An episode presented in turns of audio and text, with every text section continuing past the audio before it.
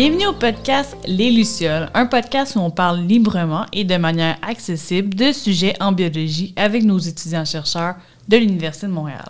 Mon nom est Marie-Christine et je co-anime ce podcast avec Stéphanie. Salut Steph! Salut! Pour notre cinquième épisode, on a reçu Simon Morvan qui vient nous parler de micro-organismes comme les champignons ou les bactéries qui créent un partenariat avec les bleuets sauvages du Québec. Moi, ce qui m'a particulièrement interpellé dans l'entrevue avec Simon, c'est le manque flagrant de connaissances sur tout ce qui se trouve sous nos pieds, donc le sol en général, mais aussi le vivant qu'il compose. Puis aussi à quel point toutes les espèces microscopiques vivantes du sol sont en quantité astronomique. Ensuite, comment on peut mieux connaître cet écosystème pratiquement invisible, puis l'utiliser pour nos besoins comme pour augmenter le rendement agricole. Pour ma part, j'ai beaucoup aimé en apprendre sur l'alliance du bleuet avec plusieurs espèces de champignons et de bactéries spécifiques. Ces bactéries et ces champignons lui permettent de grandir dans des conditions hostiles et lui donnent un avantage compétitif par rapport à d'autres plantes. Une vraie alliance qu'on appelle une symbiose éricoïde. Oui, puis vous pouvez nous suivre toujours sur Instagram, donc euh, @leslucioles.podcast ou sur nos autres plateformes qui sont regroupées au www.lesluciolepodcast.com. N'hésitez pas à nous écrire si vous aimez le podcast, ça nous fait toujours plaisir de recevoir des commentaires ou peut-être s'il y a un sujet que vous aimeriez qu'on aborde en lien avec la recherche en biologie à l'Université de Montréal. Bonne, écoute!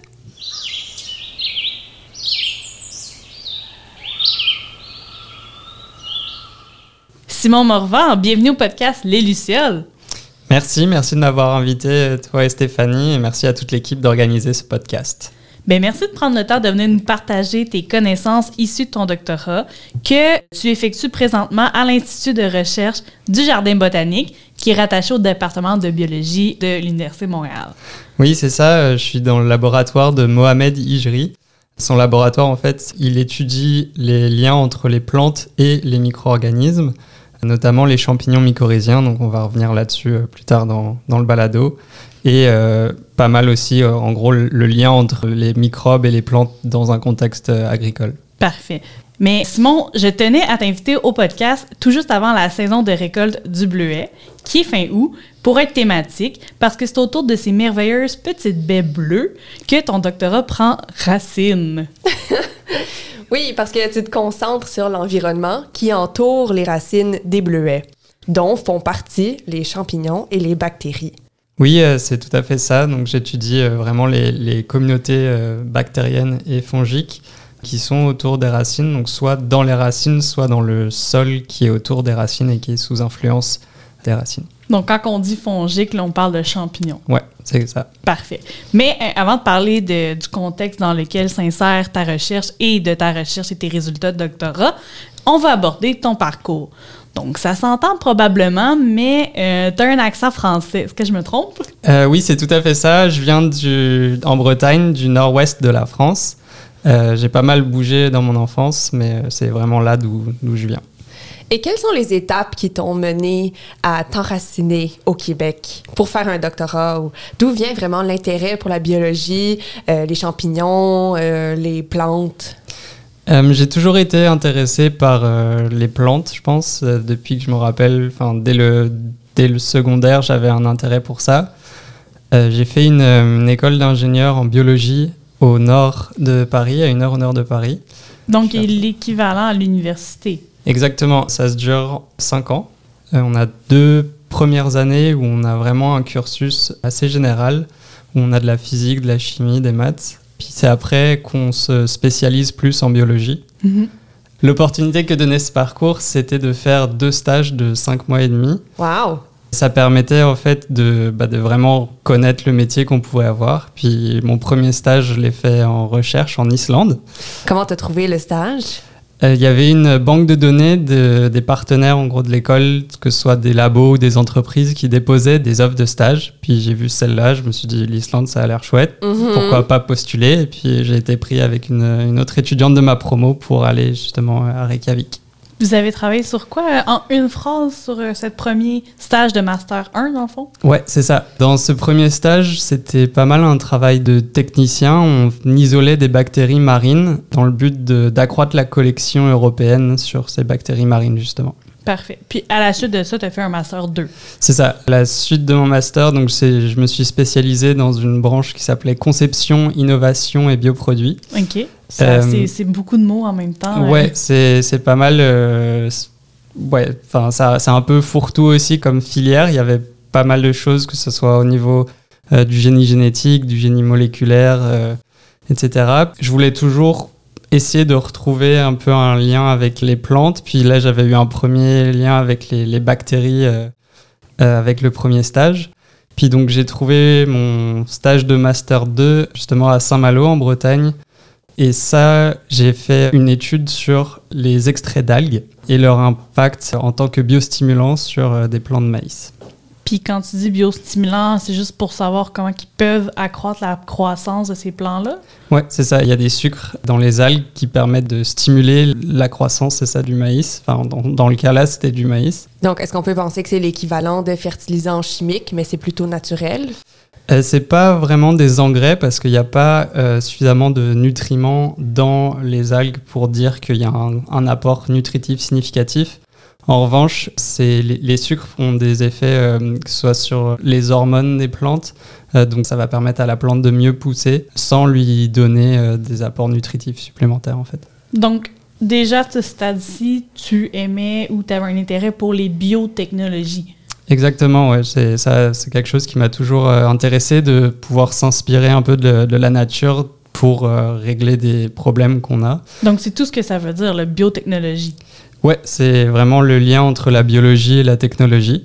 Donc ça va du euh, compost, donc qui sert des vers et des micro-organismes pour décomposer nos, déchets, ou vaccin, c'est une biotechnologie. Enfin, ça, ça englobe vraiment tout ce qui est technologie liée avec le vivant. Parfait. Alors, à la fin de ton deuxième stage, quel était le processus par lequel tu es passé pour clore finalement ton parcours en génie biologique et aller au doctorat? En fait, je pensais être embauché par l'entreprise où j'ai fait mon stage. C'est généralement, je pense une fois sur deux, ce qui se passe avec les, stages de fin d'études, c'est que ça sert un peu de test pour l'employeur de voir si la personne est une bonne recrue potentielle. Mhm, mhm. Euh, sauf qu'ils n'ont pas proposé de job. Et puis je savais pas trop quoi faire. Euh, je pensais travailler, mais j'ai rencontré euh, ma copine qui travaillait également, euh, qui faisait son stage dans cette entreprise. Et elle, elle avait postulé pour un doctorat à Sherbrooke. Du coup, je me suis dit, bah, je vais, je vais la suivre parce que de toute façon, j'avais pas trouvé de quoi pour la suite. Et une fois arrivé à Sherbrooke, j'ai un peu cherché aussi du travail, sauf que c'était un peu compliqué n'ayant pas de diplôme du Québec. Et donc la voie la plus simple, en fait, c'était de continuer les études en recherche, parce que c'était ça qui m'intéressait. Et donc j'ai cherché des doctorats au Québec. Hmm.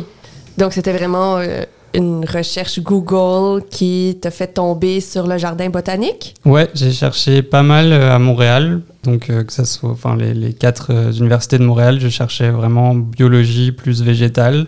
J'étais pas du tout arrêté sur le projet que j'ai choisi. Comme Marie-Christine le disait, c'était vraiment les, les, biotechnologies qui m'intéressaient. Puis, je suis tombé sur le site de l'Institut de recherche en biologie végétale donc qui est euh, la deuxième moitié du département de biologie euh, de, de l'Université de Montréal. Et euh, j'ai contacté plusieurs profs de, de, cet institut, dont Mohamed, qui m'a répondu qu'il avait peut-être un projet pour moi, justement sur le bleuet et les microbes qui sont associés à ces racines. Avant de, de passer à ta recherche, peut-être que tu peux nous expliquer où elle s'insère, dans quel contexte, pourquoi c'est intéressant d'étudier les micro-organismes autour des bleuets? Ouais, donc l'agriculture de un peu de, de nouvelle génération, là, on va s'intéresser vraiment à tout l'écosystème dans un champ parce que avant en fait euh, on s'intéressait à produire un maximum de, de nourriture, on s'en préoccupe toujours, mais on va considérer vraiment l'écosystème dans, son entièreté.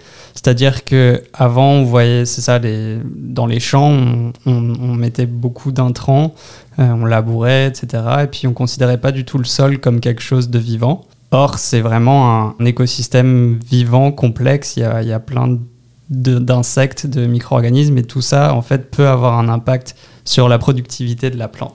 C'est un peu s'intéresser à l'invisible, parce que quand on roule en voiture et qu'on croise des champs agricoles, on voit les plantes, on voit des tracteurs, on voit des travailleurs, mais c'est rare qu'on s'attarde un peu à ce qui est dans le sol. Donc, c'est un petit peu la couche qu'on ne voit pas, puis ça, c'est là-dessus que tu concentres ton doctorat. Ouais, c'est vraiment ce qui est invisible, parce que bah, de par le nom micro-organisme, c'est vraiment microscopique, ça se voit pas à l'œil nu. Donc, nous, on s'est plus attardé sur les bactéries et les champignons. Ce sont deux groupes d'organismes qui ont vraiment des, impacts sur la, croissance des plantes. C'est pour ça qu'on a vraiment choisi d'étudier ceci et pas les virus ou d'autres euh, micro-organismes. Ce serait quoi un exemple d'impact qu'une bactérie ou un champignon a sur le rendement Typiquement, on peut le voir d'abord un impact négatif. Euh, les champignons causent beaucoup de, maladies dans les champs, c'est pour ça qu'il y a des traitements fongicides, pesticides qui sont appliqués.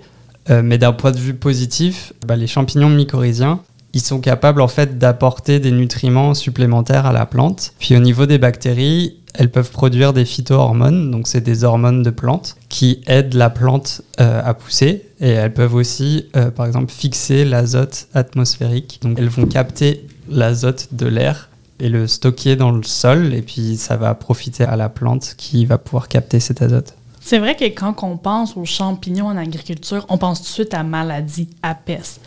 Puis, euh, juste pour revenir, quand tu dit fongicide, dans le fond, tout ce qui est en cide, c'est tuer. Puis là, on a rajouté le fongi champignon, donc tuer les champignons. Mais là, c'est intéressant. On veut regarder plus précisément c'est quoi les bons côtés de ces champignons. Puis dans cet écosystème qui est peu connu quand même, les sols, ils sont moins étudiés que toutes les autres variables qu'on étudie en agriculture. Oui, parce que je trouve super intéressant aussi, c'est l'idée d'avoir des bactéries qui viennent prendre l'azote atmosphérique, donc qui est un gaz dans l'air et qui vient le mettre dans le sol. Finalement, c'est un peu ça qu'on essaye de faire avec les fertilisants chimiques qu'on produit. On vient capter l'azote euh, atmosphérique et on le transforme dans un fertilisant qu'on vient épandre après sur les champs agricoles. Mais souvent, on en met en excès pour s'assurer qu'on a un rendement euh, adéquat, évidemment, pour se nourrir, comme tu as dit. Mais ce que je pense, c'est que euh, quand on met trop de fertilisants avec la pluie, après ces fertilisants où l'excès ruisselle vers les cours d'eau et peut euh, diminuer la qualité de l'eau. Mais peut-être que les bactéries, et j'ai très hâte euh, d'avoir euh, une réponse là-dessus, pourraient venir remplacer finalement les fertilisants qu'on met en excès. Oui, en fait, c'est essayer bah, de comprendre l'écosystème pour savoir de quoi, là en l'occurrence, le bleuet a besoin de, de pousser, puisqu'il pousse à un état naturel. Donc essayer de modifier un peu l'écosystème juste pour qu'il produise plus, mais sans rajouter à outrance des fertilisants qui certes vont le booster, mais qui vont aussi créer un gros débalancement dans le système. Quoi. Mm-hmm. Donc quand tu dit diminution de la qualité de l'eau à cause d'un excès de nutriments, ben, on peut penser à euh, prolifération d'algues à cause que justement les algues vont utiliser ces nutriments-là pour eux, ou on peut penser peut-être à toxicité, perte de biodiversité, donc on peut peut-être plus utiliser cette eau-là pour l'eau potable, pour la pêche ou pour des activités de récréation comme la baignade. Oui, les micro-organismes pourraient permettre de réduire en fait les fertilisants en, se servant finalement de ce qu'il y a déjà dans le sol ou en rajoutant par exemple ça l'azote de l'air qui nous entoure. En plus de ça, tout le monde voit qu'il y a des changements climatiques et euh, c'est couplé aussi à une augmentation de la population humaine. Donc on veut à la fois produire plus pour nourrir la population, mais aussi produire mieux afin d'éviter d'augmenter ces changements climatiques. D'autant que les changements climatiques vont avoir des conséquences sur la productivité en agriculture. Donc en fait, en étudiant les, micro-organismes présents dans le sol, on cherche à trouver des alliés euh, qui vont permettre aux plantes de, de pousser de façon plus naturelle, c'est-à-dire sans intrants chimiques. Puis ça dans un environnement qui est un peu plus stressés, notamment à cause des périples des changements climatiques, donc euh, des chaleurs arides ou trop de pluie, des inondations, des événements de tempête, par exemple. Oui, par exemple, les champignons mycorhiziens, ils vont aider la plante à résister aux sécheresses parce qu'ils créent un réseau en fait de racines fongiques qui permet de capter davantage d'eau que la racine seulement en fait. Donc les ah. champignons ne sont pas que des pestes. non. Oui, et en fait, tout ce qui se passe sous nos pieds, je trouve ça incroyable que ça existe. Ouais, il y a vraiment. Euh, c'est tout un monde en fait qui est ignoré par beaucoup de, citoyens, c'est vraiment une zone hyper vivante. euh. Par exemple, dans un gramme de sol, on a environ un milliard de bactéries et ça représente, donc ça c'est en termes d'individus et c'est 100 000 à 1 million d'espèces différentes. Donc c'est hyper peuplé et varié comme, comme milieu. Quoi. Et tout ça grouille sous nos pieds. Ouais. Donc, toi, Simon, tu as choisi de regarder ces micro-organismes-là du sol autour des racines du bleuet sauvage. Donc, tu voulais juste les identifier ou savoir leur rôle, voir si c'était associé à une meilleure disponibilité de nutriments? Ouais, c'est ça, c'était pas mal identifié donc les champignons et les bactéries qu'on avait dans notre sol et dans les racines pour émettre une hypothèse sur leur rôle. On connaît certaines fonctions de, de ces micro-organismes. Après, la technique euh, qu'on a utilisée pour les identifier permettait pas de trouver la fonction directement, mais selon la littérature, on pouvait émettre des hypothèses sur, leur fonction justement. Et puis, c'est voir aussi si ces communautés changent en fonction des pratiques agricoles qui sont mises en œuvre sur les, les champs de bleuets. Mais pourquoi le bleuet? On a choisi d'étudier le bleuet sauvage parce que le Canada est le premier producteur au monde et exportateur de, de ce fruit. Ah, Ça ouais. représente 312 millions de dollars euh, en 2020. Et c'est euh, plus d'un tiers en fait de la valeur euh, de fruits exportés par le Canada. Donc ça représente vraiment une grosse part de l'industrie fruitière. Puis le bleuet, tu parles de bleuet sauvage. C'est quoi la différence avec le bleuet? En fait, le bleuet sauvage, euh, donc c'est plusieurs espèces qui sont regroupées autour de cette appellation-là, mais ce sont des petits arbustes d'une vingtaine de centimètres de haut. Et on appelle ça bleuet sauvage parce qu'ils ne sont pas plantés, on va pas semer des graines dans un champ, on va établir les bleuetières sur des zones où les plants sont déjà préexistants. Euh, donc typiquement, ça va être euh, des forêts boréales qui sont soit coupées, soit qui ont brûlé. On les retrouve où? Au Québec, par exemple? Au Québec, c'est vraiment autour du lac Saint-Jean, donc au Saguenay-Lac-Saint-Jean, c'est vraiment la région productrice du Québec. Puis sinon, on a un peu aux provinces maritimes euh, au Canada et également dans le Maine aux États-Unis. C'est vraiment les zones productrices euh, de ce fruit. Et tu as mentionné euh, les feux. Quel est le rapport entre un feu et un bleuet? En fait, quand la forêt brûle, les bleuets vont faire partie des, premières plantes à réapparaître. Donc c'est très facile d'établir une bleuetière après un feu parce que typiquement la, plupart des, des arbres vont être morts et puis il suffit d'enlever les souches puis et enlever les autres herbes qui poussent un peu en même temps que le bleuet, mais c'est un peu plus facile d'établir euh, une bleuetière euh, en coupant tous les arbres. Là, le travail est déjà fait pour nous. Hum, Donc, ils ont vraiment un avantage compétitif pour rapidement. Ouais, c'est des plantes qui ont un rhizome, donc c'est un organe souterrain comme une grosse racine qui lui permet de stocker des nutriments, un peu comme un bulbe de tulipe par exemple. Et ça permet au bleuet de se régénérer à partir de cet organe-là qui est enfoui euh, à quelques centimètres du sol. Donc, il est un peu protégé des feux, c'est pour ça qu'il reste là. Ouais, il est protégé. Après, si le feu est trop puissant et qu'il brûle la couche supérieure du sol, dans ce cas-là, les rhizomes peuvent être euh, touchés et donc euh, là, ça va pas se régénérer. Mhm. Puis ça, c'est au contraire de d'autres plants comme le blé. Eux, ils n'ont pas de rhizome. Non, le blé, ça va être euh, vraiment avec les graines. On voit quand on sème un champ de blé, justement, faut semer le blé. Alors que pour le bleuet, on sème pas du bleuet, c'est le rhizome qui permet de régénérer l'arbuste d'année en année. Est-ce qu'il y a aussi des bleuets non sauvages? Oui, la plupart des bleuets en fait qu'on retrouve dans le commerce sont des bleuets non sauvages. Là, c'est une autre espèce de bleuet. On appelle les bleuets en corimbe. Et là, ça va être plus des gros arbustes qui peuvent dépasser les 2 mètres de haut.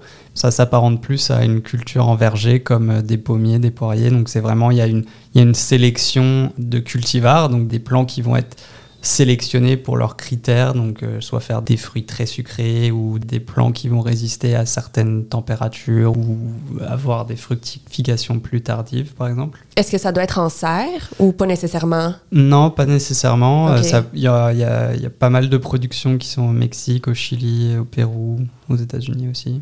Donc, si je suis allée euh, au camp de jour cueillir des bleuets avec les enfants, par exemple, c'était probablement un bleuet qui était non sauvage. Il y a vraiment une différence de taille. On peut le voir aussi au niveau des fruits. Les bleuets sauvages sont plus petits que les bleuets en corimbe. Co- J'aurais- ouais. Comment est-ce que ça s'écrit en? Corimbe, C-O-R-Y-M-B-E. Ah, j'avais Ok. pas du tout. Moi, j'avais mis un AM à la fin. Et c'est deux mots. Euh, en ouais, corymbe. Ouais, le nom latin c'est Vaccinium corymbosum. Donc, Mmh. On dirait un sort d'Harry Potter. Ouais. Après, je sais pas si je le prononce bien en latin, mais c'est textuellement c'est ça. C'est excellent. Puis pour cultiver le bleuet, qu'il soit sauvage ou qu'il soit en corymbe, Ouais. est-ce que ça prend des conditions spécifiques au sol? Euh, ouais, le bleuet appartient à la famille des éricacées, comme euh, la canneberge, le rhododendron ou la euh, bruyère, donc euh, ce qu'on a euh, comme dans, dans les tourbières un petit peu aussi. La gruyère? La bruyère. Oui, Euh, pas le fromage. Ouais, non. non, c'est bruyère avec un B. Euh, donc c'est une plante qui pousse euh, pas mal dans, dans, dans le nord de l'Europe, mais je pense aussi au Canada. Qui, OK. Ouais. Je connaissais pas. Ça fait des petites fleurs super mignonnes. Il y en a parfois dans les plates-bandes. c'est le nom, c'est la calune aussi, Caluna vulgaris. Non, j'avais jamais entendu parler. Donc, ça fait partie de la famille des iricacées, la même que le bleuet, C'est ça. euh, avec la canneberge. Ouais, ça Puis, Le rhododendron. Le Le rhod- rhododendron. Le rhododendron, c'est un arbuste qui fait des, des super belles fleurs. Il y en a euh, au Jardin botanique de Montréal, si les gens veulent aller voir à peu près au milieu du jardin. Il y a un, un jardin de rhododendron où il y a des, des fleurs super jolies. bon, revenons au sol. quelles conditions ça prend au bleuet dans le sol pour qu'il pousse?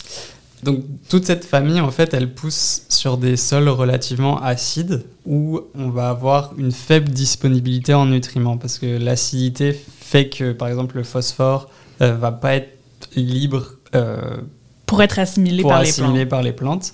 Ce qui fait que ces plantes, on pense qu'elles ont vraiment besoin de partenaires microbiens pour pousser et, et perdurer dans leur milieu et bien s'établir. J'aime ça que tu dises partenaire microbien. C'est vraiment visuel. Donc, j'imagine vraiment la plante, main dans la main, avec les champignons mycorhiziens ou des bactéries. Puis ensemble, ils, ils peuvent proliférer ou peuvent s'aider un avec l'autre. Mhm, J'aime vraiment la, la métaphore. Je me demandais si on pouvait définir juste champignons et champignons mycorhiziens. Quelle Ouais. est la différence entre les deux? Le champignon, dans le langage courant, c'est vraiment le, le fruit de l'organisme. C'est comme une pomme d'un pommier. Donc, quand vous baladez en forêt, c'est vraiment ça qu'on voit, puis qu'on peut récolter pour manger, ou au contraire, ne surtout pas le manger parce que c'est toxique. Mais J'avais vu sur Twitter euh, une citation qui disait Mais tous les champignons sont comestibles. Certains ne sont comestibles qu'une seule fois. Ouais, c'est tout à fait vrai. Et je recommande pas de le manger qu'une seule fois parce que c'est, on peut mourir dans d'atroces souffrances. Donc, le champignon, d'accord. Maintenant, la mycorhize du champignon mycorhizien. C'est quoi une mycorhize? Ouais, donc en fait, pour euh, continuer, la fructification, elle émerge en fait, elle émerge pas de nulle part. Sous le sol, en fait, il y a tout un réseau comme de racines, on les appelle des ifs, donc c'est comme euh, des filaments blancs.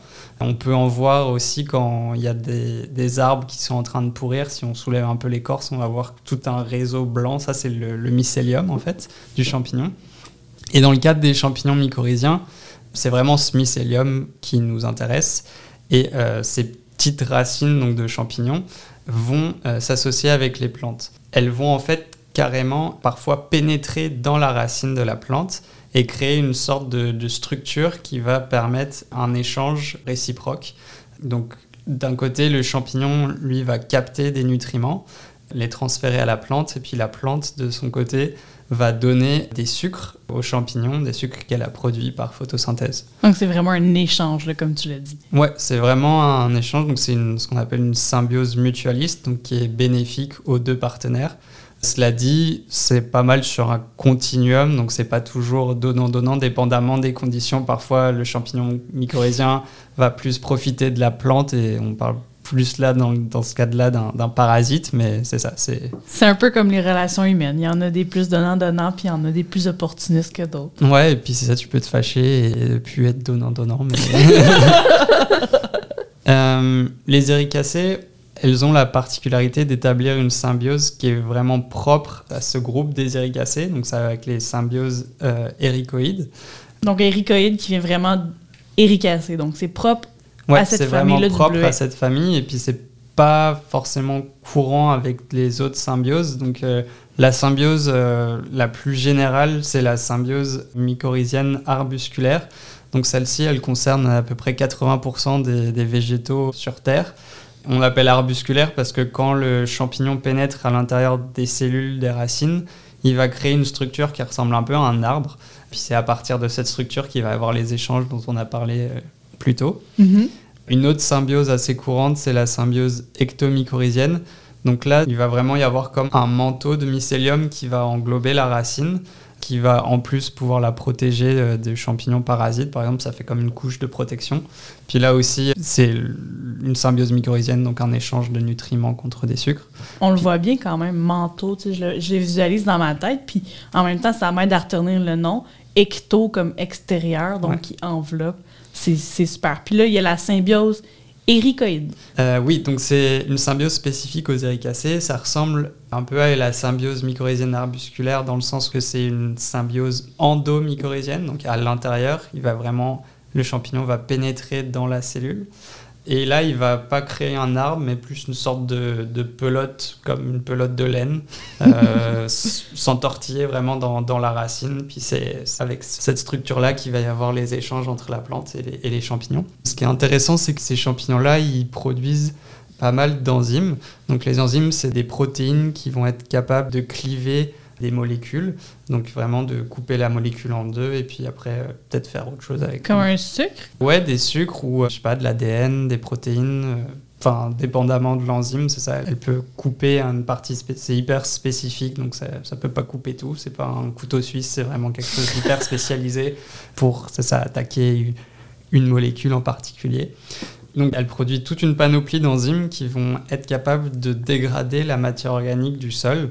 Et en faisant ça, en fait, elle va libérer des nutriments qui étaient bloqués dans ces molécules organiques et du coup bah, les capter et puis les transférer à la plante. Est-ce que c'est pour ça que le bleuet peut pousser après un feu? C'est à cause de cet assemblage-là? Ça a-tu un lien? Pas forcément, parce que c'était plus dû à- au fait qu'il résiste au feu vu qu'il est un peu genre caché sous le sol Mhm. grâce à son rhizome. Mais c'est pas mal ça qui expliquerait pourquoi les éricacées arrivent à pousser dans des milieux acides et pauvres en nutriments disponibles, parce qu'en fait elles ont un allié qui permet de rendre des nutriments disponibles, alors que les autres plantes, elles, ne vont pas avoir cet allié et sont bloquées avec juste les nutriments disponibles dans le sol. Et comme il y en a peu, bah, c'est pour ça qu'elles sont moins aptes à coloniser ces milieux-là. Et si on revient un peu plus à ta recherche maintenant, tu as dit que c'est ce type-là de symbiose qui t'intéresse. Toi, qu'est-ce que tu voulais voir? En fait, il y a eu assez peu d'études qui ont regardé les communautés microbiennes en lien avec le bleuet sauvage vraiment en champ. Il y avait déjà des études sur les champignons mycorhiziens éricoïdes, donc il y avait plusieurs espèces qui avaient déjà été identifiées. C'était toujours en labo. On ne connaissait pas forcément ce qu'il y avait en, en conditions réelles. Puis là, les technologies de séquençage d'ADN nous permettent vraiment d'avoir un aperçu de toute la communauté de champignons et de bactéries et pas juste de regarder une espèce, voir comment elle, elle interagit avec le bleuet. Donc c'était, ça dressait un portrait des communautés microbiennes du bleuet. Donc, c'est vraiment nouveau pour le milieu de la recherche de regarder en milieu agricole, donc sur le terrain, c'est quoi les espèces de micro-organismes qu'on retrouve? C'est ça, ça fait quand même quelques années que ça se fait, mais beaucoup plus sur des cultures qui ont un fort intérêt euh, économique. Donc les céréales, euh, le maïs, enfin tout- toutes ces cultures-là, les communautés ont déjà été bien décrites. Euh, par contre, le bleuet, c'est un peu plus niche, on va dire. Donc il y avait personne à part une étude en 2017 qui avait commencé à regarder justement ces communautés. Mais sinon, sur le bleuet sauvage, c'est ça, ça n'avait pas été fait avant. J'ai l'impression vraiment qu'on arrive à ton doctorat maintenant. En général, un doctorat se divise en trois parties qu'on appelle des chapitres, et chaque chapitre devient un article scientifique. Il y a souvent des hypothèses et des résultats spécifiques pour chaque chapitre.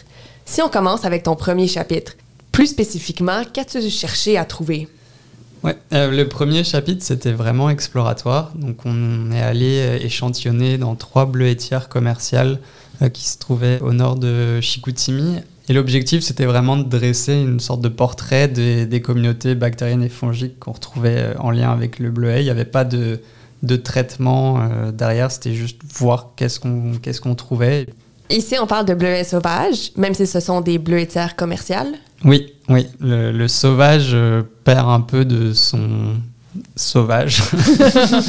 Parce que c'est vraiment des. Une fois que les bleuetières sont établis, il y a quand même des, des traitements. euh, on n'est pas en pleine nature, quoi. On est vraiment dans un champ agricole où il peut y avoir des traitements de, avec des intrants ou, je sais pas, de la fertilisation. Euh, typiquement, dans les bleuetières, elles sont énormément dépendantes de la pollinisation.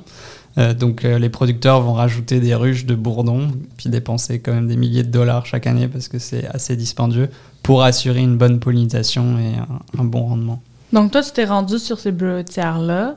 Tu as récolté quoi? Des sols, des racines, des plants complets de bleuets?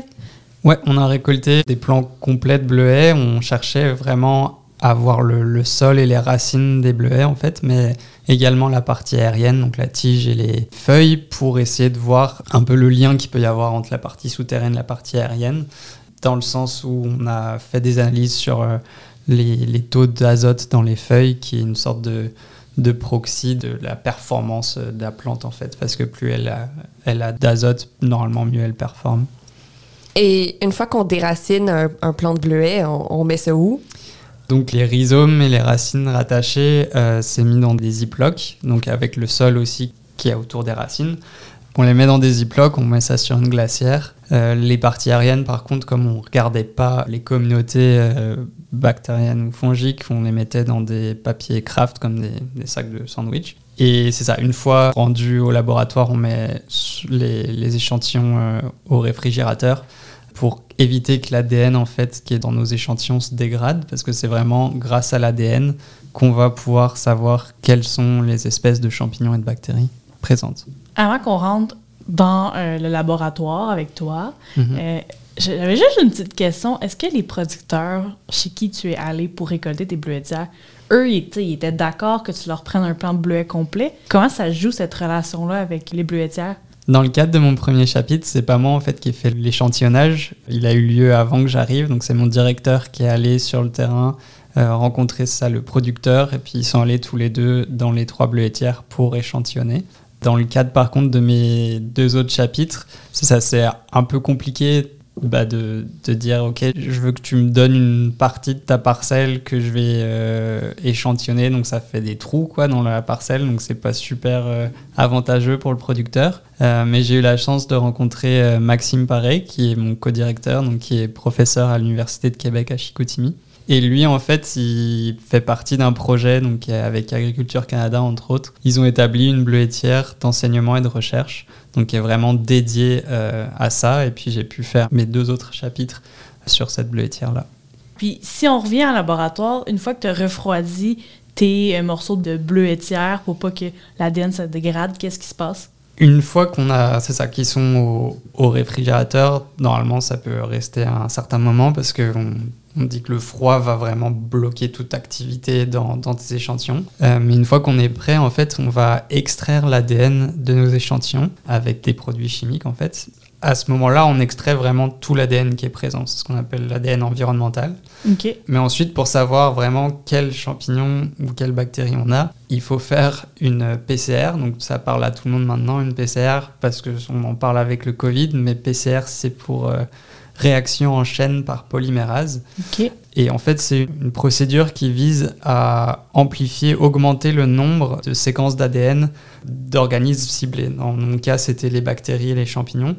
Donc, par exemple, si on a de l'ADN bah, de bleuetier ou de l'ADN de vers de terre, ils vont se retrouver en nombre bien moins important dans les échantillons parce qu'on a augmenté artificiellement euh, les séquences de champignons et de bactéries. Puis, une fois qu'on a ça, du coup, des échantillons avec beaucoup de séquences de bactéries et de champignons, on va procéder au séquençage. Donc là, c'est une machine qui va lire nos séquences et nous donner à la fin un fichier texte avec des enchaînements de quatre lettres qui est le code génétique euh, des, des bactéries et des champignons. Puis comment tu arrives à déterminer c'est quelle espèce de bactérie ou de champignon avec quatre lettres?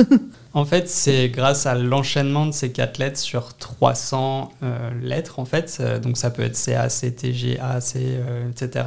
Parce que les quatre lettres, c'est G-A-T-C. Exactement. Donc c'est l'ordre qui change à chaque fois, puis l'enchaînement de ça. Ouais, c'est exactement ça. On fait passer euh, toutes ces séquences dans un programme qui, à la fin, va comparer les séquences qu'on a à une banque de données et dire que bah, telle séquence c'est la bactérie A, telle autre c'est la bactérie B, et ainsi de suite, avec parfois des résultats qui disent bah on sait juste que c'est une bactérie, mais il n'y a pas assez d'informations pour dire que c'est la A ou la B, par exemple. OK, fait que ton premier chapitre, tu as identifié les bactéries, puis qu'est-ce que tu as trouvé?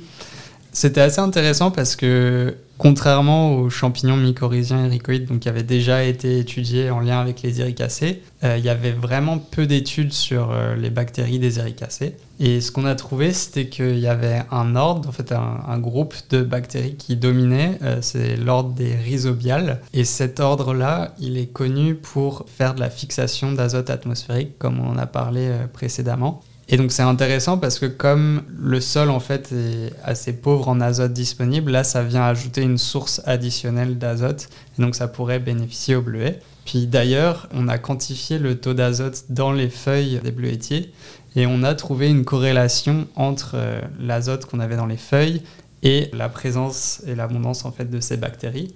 Donc on ne peut pas établir un lien de cause à effet encore, il faudrait le tester. Mais si c'est le cas, ça veut dire que bah, ces bactéries en fait aident le bleuet à, capter de l'azote, puis ce serait comme un allié en plus euh, des champignons mycorhiziens. Hum.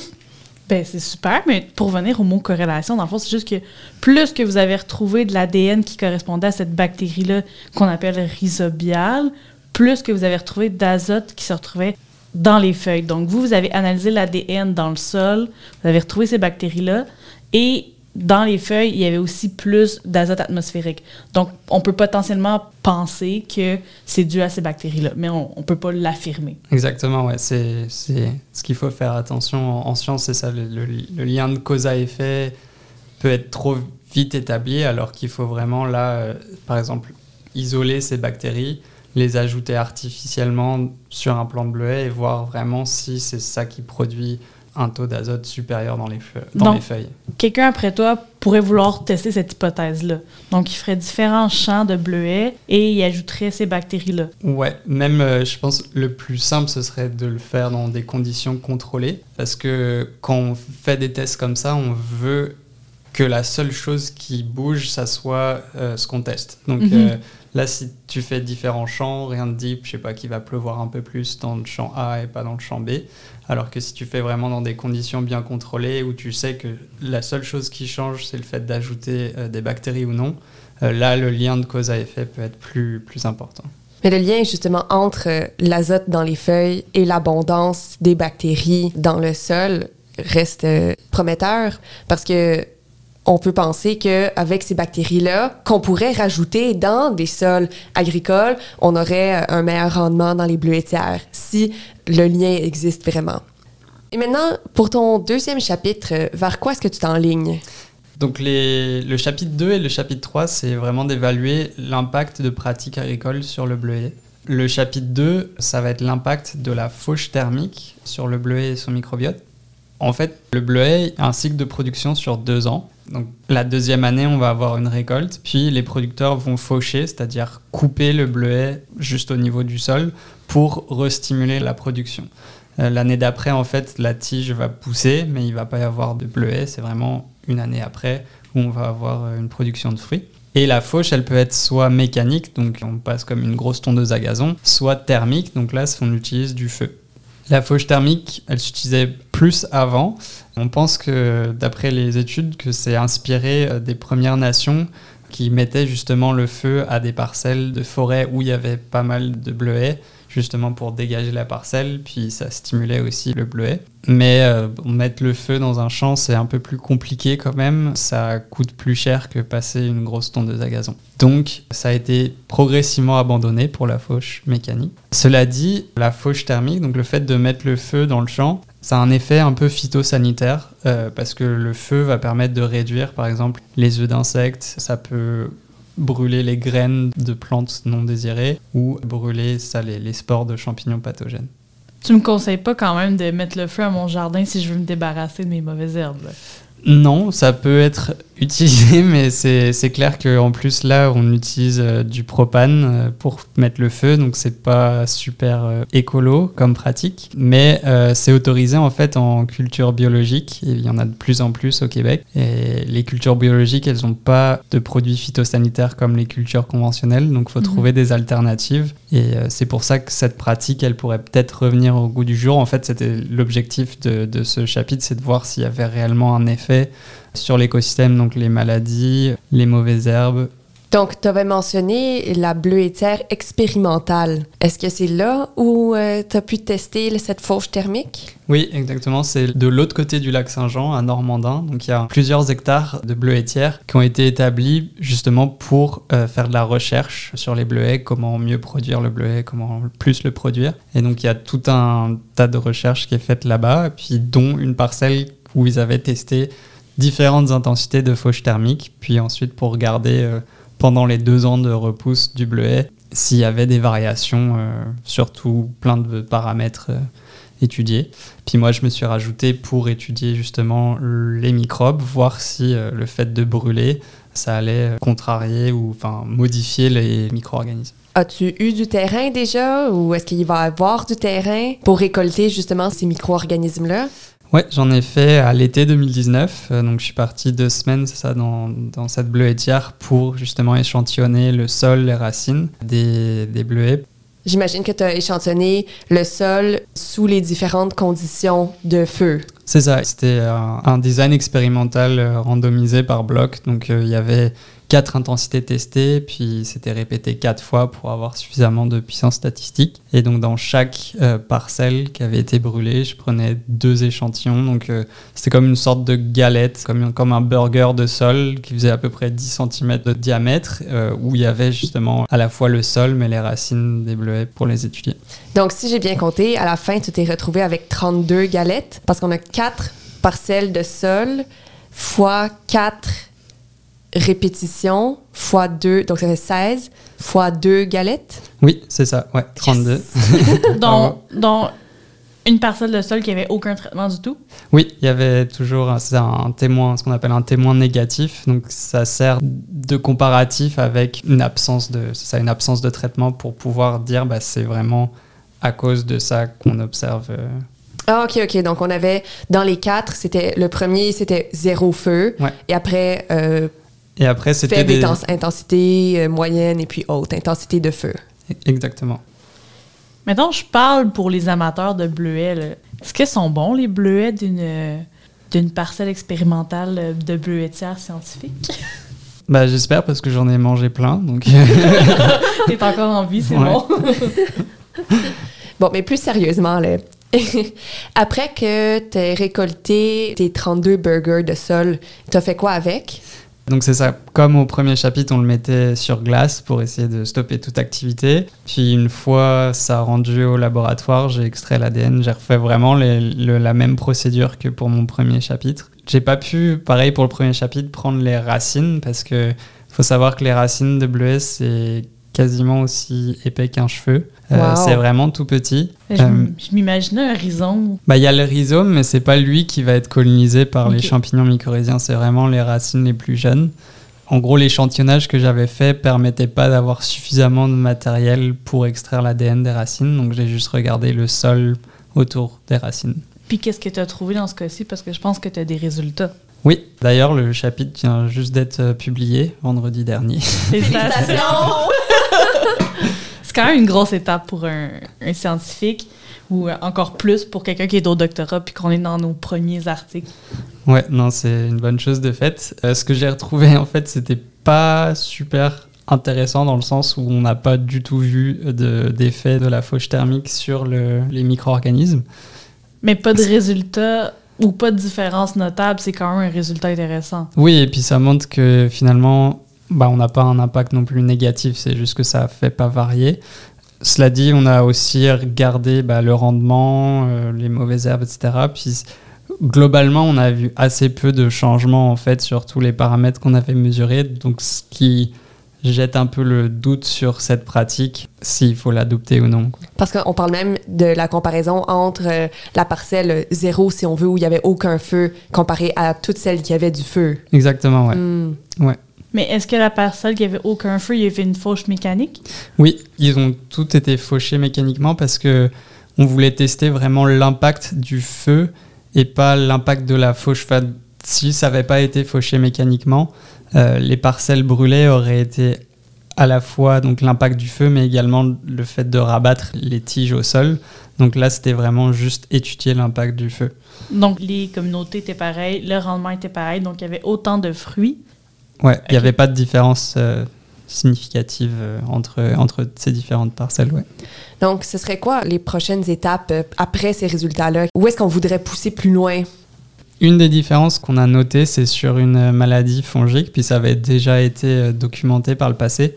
Et donc, ce qu'on pourrait se dire, c'est que le brûlage peut être efficace, mais sur des portions assez réduites de table laitière. Par exemple, si la contamination est localisée, bah là, on peut brûler de manière intense sur cette zone-là, mais ce ne serait pas une pratique à appliquer sur les hectares de bleu laitière que tu as, parce que ça coûterait beaucoup trop cher. Et puis, comme on n'a pas vu vraiment de, différence significative sur le rendement, bah ce serait pas utile de faire ça non plus. Est-ce que c'est possible que la différence soit juste pas remarquée dans si peu de temps? Il faudrait plusieurs années pour voir une différence? Oui, ça se peut. Puis on a juste testé bah, ça trois intensités. Il y avait d'autres études qui dataient des années 80, 70, donc qui étaient peut-être moins documentées, mais qui brûlaient, j'ai l'impression, beaucoup plus fort, euh, parce qu'ils voyaient une réduction de la matière organique du sol, donc la première couche de, de sol, en fait, qui est composée de débris de, de plantes, et un dépôt important de cendres. Donc ça, forcément, ça joue sur la quantité de nutriments. Mais par exemple, si on brûle trop la couche organique du sol, au bout d'un moment, ça- il n'y aura plus vraiment de sol. Ça, ça détruit l'écosystème aussi. Donc, c'est- à remettre un peu en. Doute. en, bah, en doute, c'est que les résultats que tu observes vont dépendre aussi des conditions dans lesquelles tu les appliques. On, on voulait documenter au maximum les intensités utilisées, la période, etc., pour que ça soit répétable aussi par d'autres personnes, parce que c'est pas comme les fertilisants où tu dis bah, je vais mettre 20 kg de- d'azote par hectare. Ça, tout le monde sait le faire, mais le fait de, de jouer avec le feu, c'est que on peut avoir des intensités très différentes en fonction, bah, je sais pas, de- là ça a été brûlé en mai par exemple, et en mai euh, à Normandin, le sol est quasiment toujours gelé. Donc forcément, la chaleur va pas pénétrer beaucoup dans le sol, alors que si tu brûles en août, euh, ça va beaucoup plus euh, pénétrer. Donc l'impact sur les microbes et même sur les racines des bleuets vont être différents en fonction de ça. Hmm. Étant au chapitre 3, Euh, le chapitre 3, c'est sur l'impact de la fertilisation et du type de fertilisant utilisé, donc soit des fertilisants minéraux, soit des fertilisants organiques. Donc les fertilisants organiques, dans ce cas-là, c'est du fumier de poule. Donc on a fertilisé à même dose de- d'azote, phosphore et potassium, qui sont en gros les trois principaux nutriments dont la plante a besoin. Toujours sur les bleuetières expérimentales. Ouais, exactement. Donc là, c'est vraiment un gros dispositif. Puis c'est ça, je regarde euh, s'il y a des différences. Et puis est-ce que si jamais on a des différences au niveau des micro-organismes, est-ce que ça se maintient à la deuxième année? Sachant que la fertilisation a lieu que la première année. C'est à l'année de, de repousse en fait. Mais pendant l'année de fructification et de production de fruits, il n'y a pas de fertilisation. Mhm. Donc ça, c'est les fertilisants organiques et les fertilisants minéraux. J'imagine que ça va être sur un autre champ pour pouvoir comparer les deux. Exactement, ouais. ils dépendent. euh, ça, il y a, il y a plein de parcelles qui s'enchaînent avec un code pour dire bah celle-ci a été euh, fertilisée avec des, des engrais organiques, l'autre avec des engrais minéraux, puis encore une fois des parcelles qui n'ont pas été fertilisées pour avoir un, un moyen de comparaison juste de l'effet du fertilisant. Et pourquoi on a choisi de juste fertiliser la première année et non l'année de fructification? Euh, on fertilise la première année parce que c'est dans cette première année que le bleuetier fait un peu ses stocks. Il va stocker plein de ressources euh, dans son appareil souterrain, donc le rhizome. Euh, puis c'est à partir de cet organe qui, va pousser la deuxième année. As-tu des résultats pour ton chapitre 3? Euh, je suis en train de les générer. Pour l'instant, je vois pas énormément de changements entre le fait de fertiliser ou non. Par contre, c'est vraiment le premier chapitre où j'ai pu comparer euh, les communautés dans les racines et les communautés autour des racines. Puis là, c'est intéressant parce que bah, les communautés qui sont dans les racines, c'est vraiment les bactéries, les champignons qui interagissent étroitement avec euh, le bleuetier. Donc ça peut donner des, des résultats, enfin plus de confiance dans le sens où on, se dit que bah, c'est vraiment en interaction.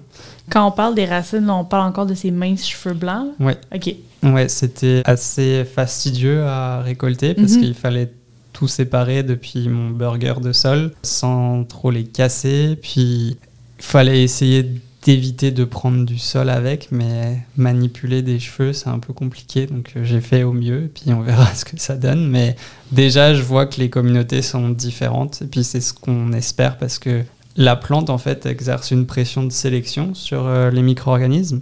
Et plus on se rapproche de la plante, voire on va à l'intérieur de la plante, plus la pression de sélection est forte. la plante se défend contre les pathogènes. Seuls normalement les organismes bénéfiques peuvent pénétrer. Sauf quand bah, ça marche pas et puis c'est des pathogènes et puis la plante meurt. Mais... ah, mais c'est super. Puis je pense que ça fait assez le tour de ton doctorat.